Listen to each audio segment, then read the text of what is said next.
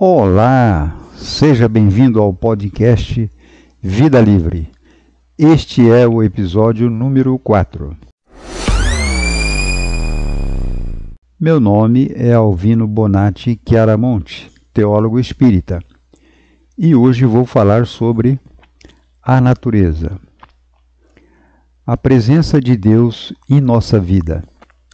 Ao olharmos para as montanhas, as nuvens, o sol e as demais estrelas, os oceanos, os rios, as florestas, os animais pequeninos, como um inseto, ou grandes, como uma baleia, ou para uma microscópica bactéria, ou mesmo para as galáxias, a Via Láctea, ou para o homem, dotado do espírito que pensa, observamos que por trás de tudo existe um Criador que originou essa fantástica natureza.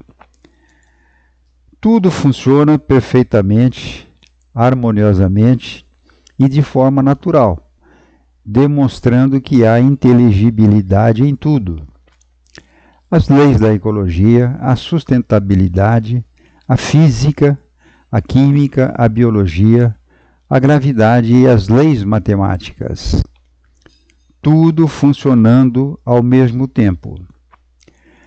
Há um encadeamento total e perfeito dentro das leis da natureza, nos polissistemas material e espiritual, no universo, no cosmos.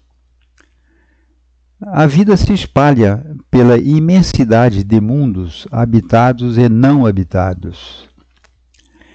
Nada é estático na natureza. A evolução é um movimento contínuo, uma espiral ascendente. Cada giro, cada passo dado é um avanço que não tem retorno. Também não há estagnação. Tudo se movimenta, mesmo na aparente inércia. A natureza é a grande máquina que dá sustentabilidade à evolução do universo. A natureza é o próprio Deus. Todos, homens e mulheres, e os seres orgânicos e inorgânicos, estão inclusos na natureza e fazem parte dela. Todo movimento, toda ação movimenta a natureza. O entendimento e a compreensão dos processos naturais são o caminho mais objetivo do conhecimento. A relegação ou não observância das suas leis é o caminho mais longo, mais difícil para se alcançar o autoconhecimento. O viver natural traz harmonia e equilíbrio ao homem e aumenta sua capacidade de trabalho e de realização.